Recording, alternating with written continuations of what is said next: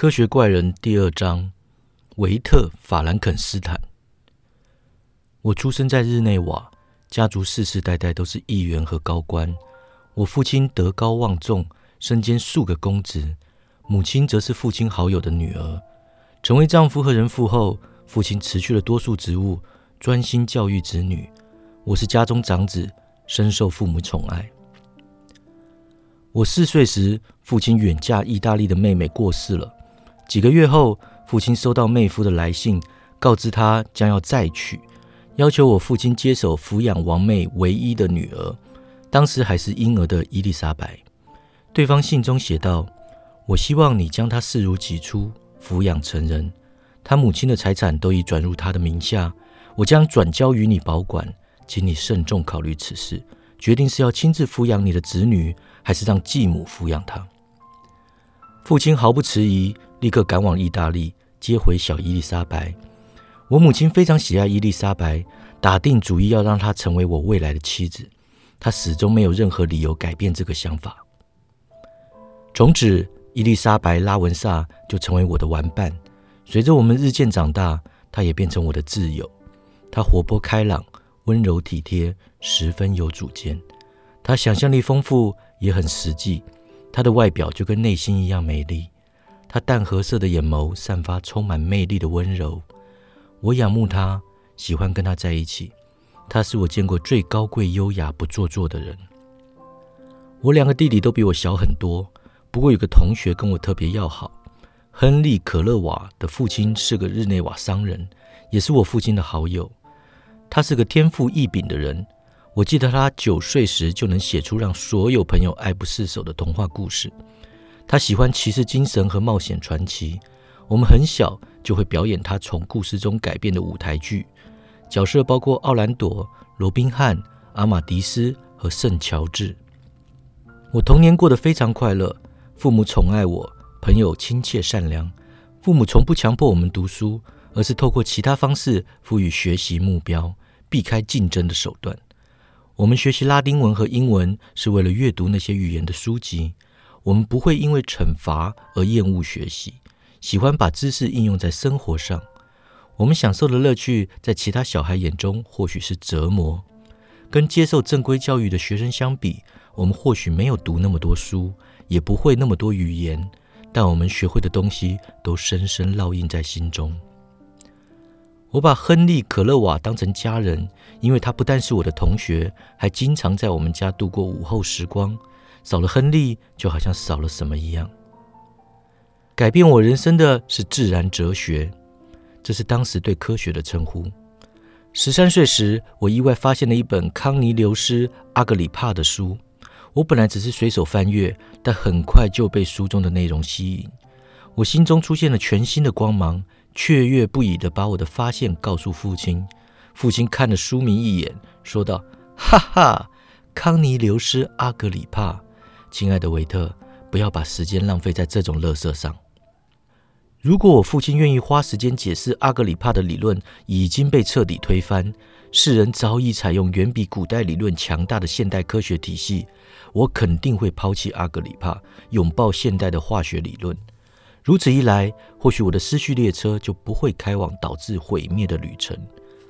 但父亲不屑一顾的神情，并未透露他熟悉书中的内容。于是我兴致勃勃地继续研究下去。我弄来所有该作者的著作，跟着又阅读帕拉塞尔苏斯和艾尔伯图斯麦格努斯的作品。我以为他们都是无人知晓的瑰宝。我跟伊丽莎白分享此事，但她似乎不感兴趣。我只好独自追求这门学问。我怀抱无比热情，踏上寻找炼金石和长生不老药的旅程。我对后者深深着迷，财富只是枝微末节，驱逐疾病，使人类长生不老，才是无上的荣耀。十四岁时，我目睹一场恐怖的雷暴，四面八方打落震耳欲聋的雷电。我好奇又兴奋地站在门口观察这场雷暴。突然间，我看到距离我家二十码外的老橡树喷出火舌，雷光消失后，老橡树不见了，只剩下一根焦黑的树墩。第二天早上，我们发现那棵树被雷打成了碎片。我从未见过任何东西被摧毁的如此彻底。我立刻追问父亲雷电的本质，他回答电力，同时解说那种能量所产生的效果。他制作了电力仪器，实做了几个实验。他还做了风筝，借以从云层里导引电流。这是推翻阿格里帕、麦格努斯和帕拉塞尔苏斯的最后一根稻草。我父亲希望我去上自然哲学课，我欣然答应。结果一场意外导致我只上到最后一堂课。接着我又开始帮我弟弟上课。厄尼斯小我六岁，威廉当时还是婴儿。童年时光一片美好。家人之间相处融洽，从来没人以命令的语气说话，而是透过情感交流去满足彼此间的意念。十七岁时，父母决定让我去英戈尔斯塔特念大学，但临行前发生了我生命中第一场悲剧。伊丽莎白得了猩红热，病情并不严重，很快就康复了。问题在于我母亲不顾隔离规定，非要去照顾她不可，最后她被传染。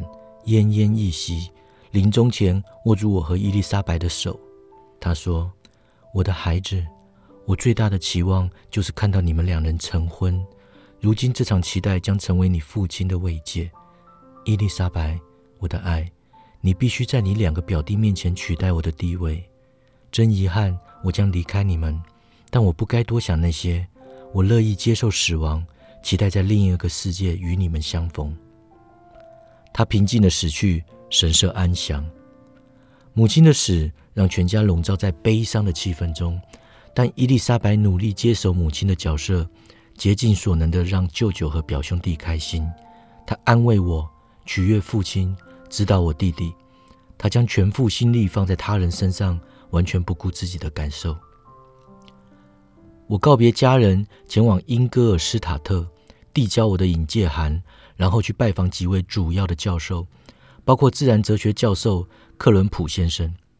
他客客气气接见我，问了我些在自然哲学方面的问题。我战战兢兢地说出我研究过的那些学者。教授瞪大双眼：“你当真？”他说：“你当真把时间浪费在那些垃圾身上？”我点头承认。克伦普先生继续说：“所有花在那些书上的时间，通通白费了。”那些科学理论早就被推翻，一无是处。老天啊，你是住在什么蛮荒境地？居然没人告诉你，那些都是上千年前的学问，早就蒙尘腐朽了。我真没想到会在科学时代里见到麦格努斯和帕拉塞尔苏斯的追随者。亲爱的先生，你必须全部从头开始。他说完，写下一份自然哲学的书单，告知下周他会开始上自然哲学课。而另外一位华德曼教授则会错开时段开化学课，然后叫我回家。我并不失望，因为我早就知道那些作者的知识没用，但我也不想去看他推荐的书。我瞧不起现代自然哲学。从前的自然哲学家追求长生不死和力量，尽管徒劳无功，但却目光远大。现代人似乎把自然哲学的目的局限在消除我对其产生兴趣的那些憧憬之中。我必须拿极度伟大的妄想去换取毫无价值的现实。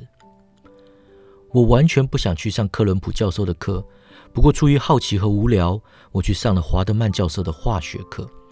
这个教授和他的同事完全不同。他首先简述化学史，提出许多在化学界有所贡献的人物。接着，他粗略带过化学的现状，解释许多基础专用的名词，示范了几个小实验后，他对现代化学提出结论。我永远不会忘记他当时说的话。